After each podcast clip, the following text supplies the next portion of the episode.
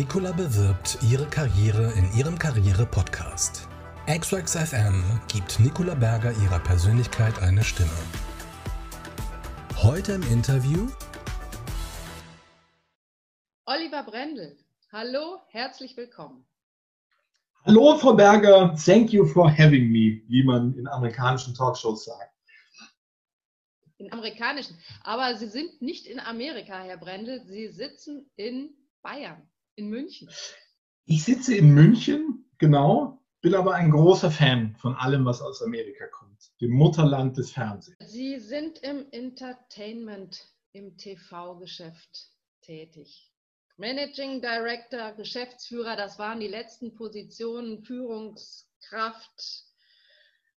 Führungskraft, ja, das ist eigentlich auch der richtige Ausdruck, weil bei Ihnen ist alles sehr kraftvoll.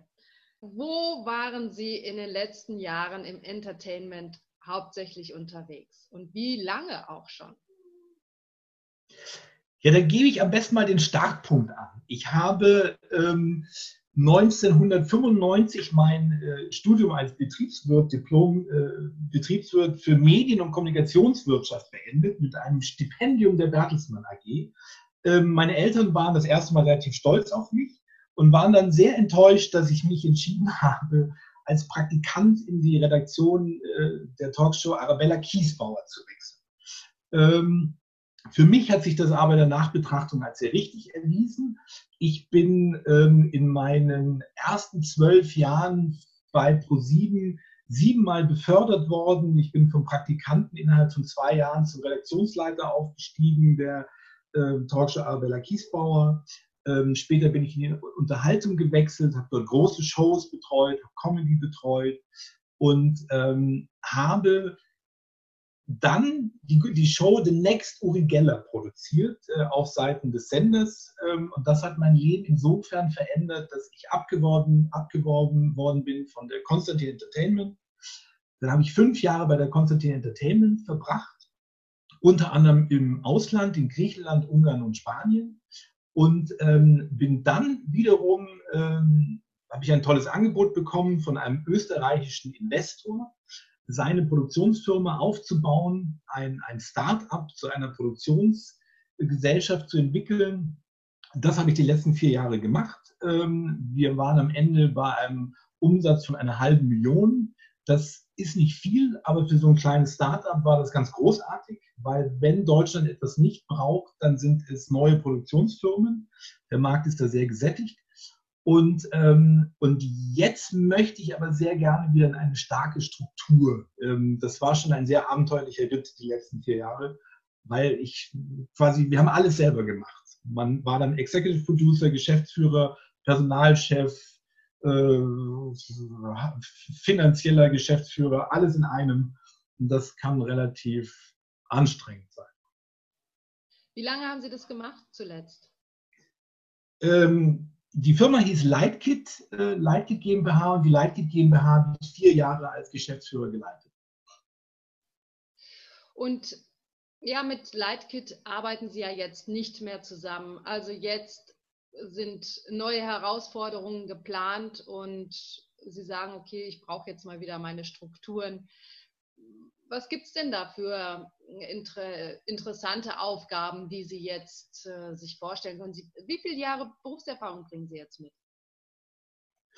Ich bringe 25 Jahre Berufserfahrung im Medienbereich mit und ähm, in diesen 25 Jahren waren meine, meine Leidenschaften oder meine Leidenschaften und meine Stärken ähm, vorrangig die Entwicklung von Inhalten, die Begeisterung für Inhalte, ähm, die Akquise und äh, der Verkauf von Ideen, also auch wieder Inhalte und eben die Führung von Teams, Menschenführung, Personalführung, Ausbildung von jungen Kollegen.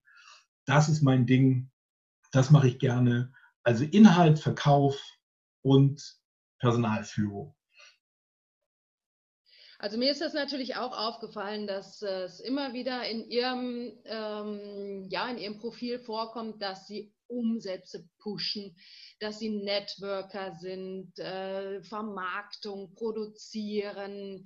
Ja, die äh, Führungstätigkeit ist ihnen auch sehr wichtig. Also sie können natürlich auch als Mentor inzwischen auftreten, weil sie so viel Erfahrung mitbringen wir haben jetzt schon ein paar Mal gesprochen und es macht mir immer wieder einen Riesenspaß, mich mit Ihnen äh, zu unterhalten, weil Sie eine wahnsinnige Dynamik mitbringen, so schwungvoll und immer mit einer so Fröhlichkeit. Also ich kann mir gut vorstellen, dass Sie so Ihr ganzes Team auch mitreißen und mitmotivieren.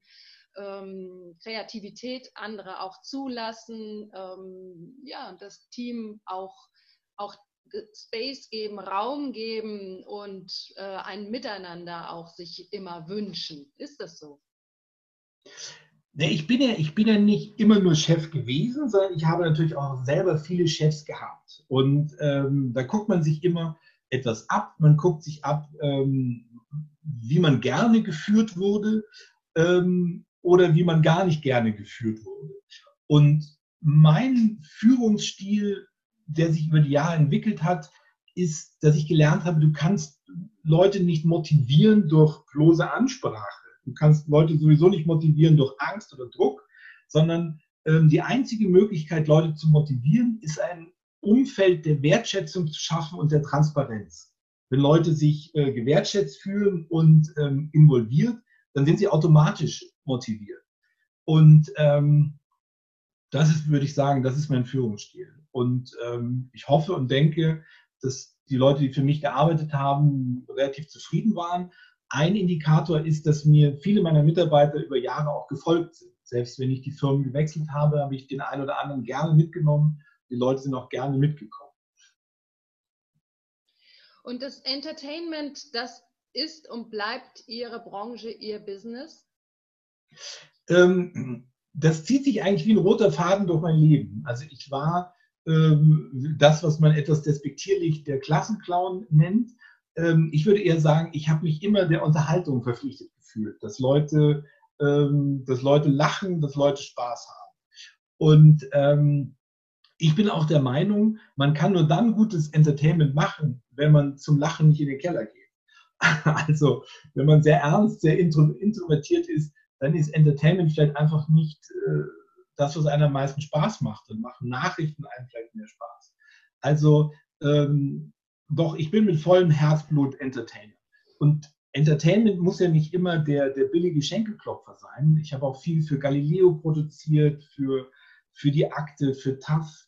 Ähm, man kann auch Informationen, äh, Boulevard unterhaltsam machen und so, dass Leute sich informiert und unterhalten.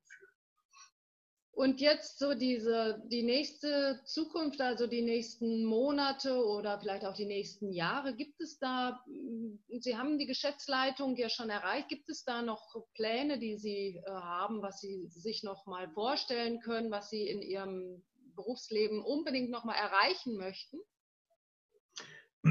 Ich habe mich wahnsinnig wohl gefühlt im Ausland. Als ich damit für die Konstantin Entertainment im Ausland gewesen bin, das hat meinen Horizont schon sehr erweitert. Ähm, das Ausland ist etwas, was mich sehr reizt. Ähm, ich, würde, ich würde sehr gerne auch wieder eine führende Rolle übernehmen bei einem Sender, weil der Sender ist der Käufer. Der Käufer hat natürlich immer mehr Möglichkeiten, Dinge umzusetzen als der Verkäufer. Ähm, ich habe aber auch das Arbeiten beim Produzenten geliebt. Und beim Produzenten hast du wiederum viel mehr Möglichkeiten, inhaltlich zu entwickeln und äh, zu arbeiten. Du musst dann den Käufer überzeugen, der Käufer kann es umsetzen, aber an den Inhalten musst du schon selber arbeiten als Produzent. Also eine führende Rolle beim Sender, eine führende Rolle bei einer Produktionsgesellschaft, gerne weltweit. Wie gesagt, ähm, ich bin in dem Alter, dass ich noch gerne etwas Neues versuchen würde. Ähm, wobei das Medium gar nicht so wichtig ist. Ich bin ein Produzent von Inhalten egal ob ich das fürs Fernsehen produziere oder für, äh, für digitale Medien, ähm, fürs Radio vielleicht eher nicht. Aber das Medium an sich ist egal. Content ist King. Ja, Sie haben Familie. Sie leben in München, Herr Brendel. Sie haben jetzt schon mehrfach betont, dass Sie reisebereit sind. Ähm, äh, Sie haben aber Ihre Base, Ihre Basis, äh, Ihre Familie, Freunde in München. Und ähm, was äh, ein bisschen, können wir ein bisschen was Privates von Ihnen erfahren? Gibt es eine Leidenschaft, gibt es ein Hobby? Es, es gibt ein herausragendes Hobby, glaube ich, oder ein hervorstehendes. Ich bin seit ähm, 20 Jahren ein sehr ambitionierter Ausdauersportler.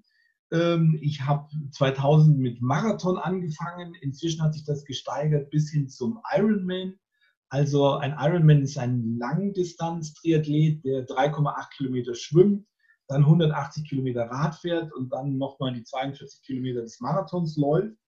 Ähm, das ist so mein Hobby, das ist so mein Ding.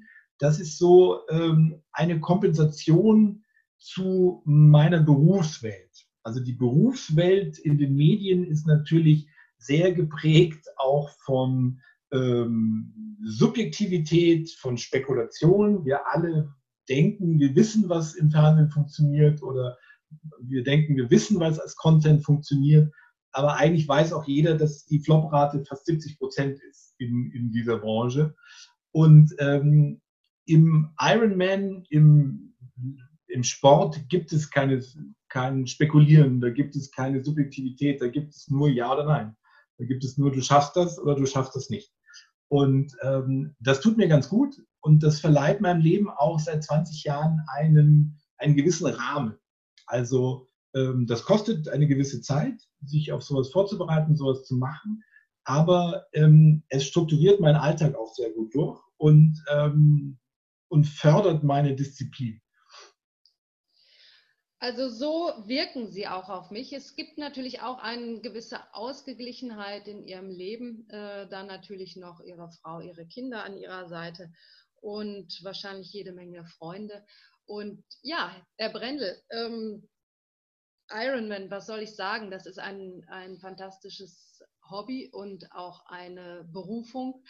Ich wünsche Ihnen auf jeden Fall alles Gute für die Zukunft bedanke mich ganz herzlich für dieses Interview mit Exrex FM, mit mir, Nicola Berger. Und wir beide bleiben in engem Austausch und Kontakt. Und ähm, ich freue mich aufs nächste Gespräch, Herr Brendel. Tschüss. Vielen Dank, Frau Berger. Sehr gerne. Auch Ihre Persönlichkeit braucht eine Stimme? Dann kontaktieren Sie Nicola Berger einfach unter xrex.de. Nicola bewirbt, der Karriere-Podcast, der Ihre Stimme sichtbar macht.